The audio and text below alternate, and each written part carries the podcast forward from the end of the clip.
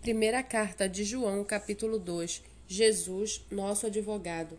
Meus filhinhos, escrevo-lhes estas coisas para que vocês não pequem, mas se alguém pecar, temos advogado junto ao Pai, Jesus Cristo, o justo. E ele é a propiciação pelos nossos pecados, e não somente pelos nossos próprios, mas também pelos do mundo inteiro. E nisto sabemos que o temos conhecido, se guardamos os seus mandamentos. Aquele que diz eu o conheço, mas não guarda os seus mandamentos, esse é mentiroso, e a verdade não está nele. Mas quem guarda a sua palavra, nele verdadeiramente tem sido aperfeiçoado o amor de Deus.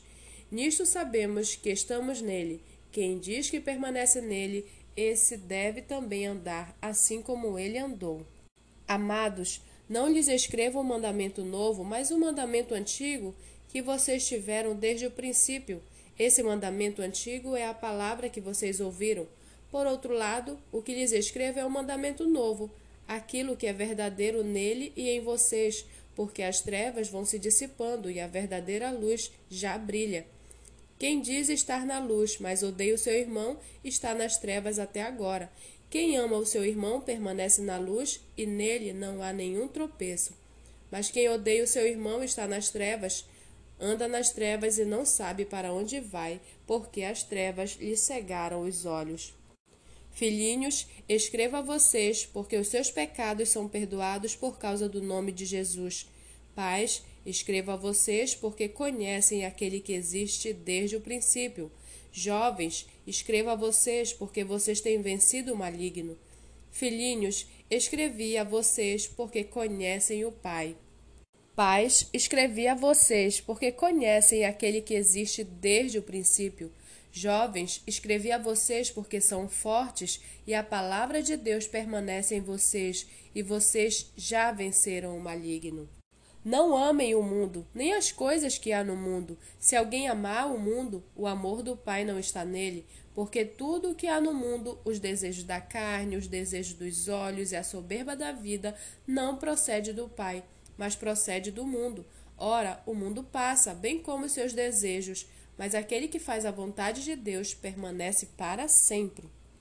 Filhinhos, esta é a última hora, e como vocês ouviram que o anticristo vem, também agora muitos anticristos têm surgido, por isso sabemos que é a última hora. Eles saíram do nosso meio, mas não eram dos nossos, porque se tivessem sido dos nossos, teriam permanecido conosco, mas eles se foram para que ficasse manifesto que nenhum deles é dos nossos. Mas vocês têm a unção que vem do Santo e todos têm conhecimento. Não escrevi a vocês porque não conhecem a verdade, mas porque vocês a conhecem e porque nenhuma mentira procede da verdade. Quem é mentiroso senão aquele que nega que Jesus é o Cristo? Esse é o anticristo, o que nega o Pai e o Filho. Todo aquele que nega o filho, esse não tem o pai, e aquele que confessa o filho tem igualmente o pai. Permaneça em vocês o que vocês ouviram desde o princípio. Se o que ouviram desde o princípio permanecer em vocês, também vocês permanecerão no Filho e no Pai. E esta é a promessa que ele mesmo nos fez, a vida eterna.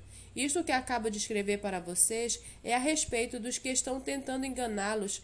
Quanto a vocês, a unção que receberam dele permanece em vocês e não precisam que alguém os ensine, mas com a unção dele os ensina a respeito de todas as coisas, e é verdadeira e não é falsa. Permaneçam nele, como também ela ensinou a vocês. E agora, filhinhos, permaneçam nele, para que quando ele se manifestar, tenhamos confiança e não sejamos envergonhados, tendo de nos afastar dele dia, no dia da sua vinda. Se sabem que ele é justo, reconheçam também que todo aquele que pratica a justiça é nascido de Deus.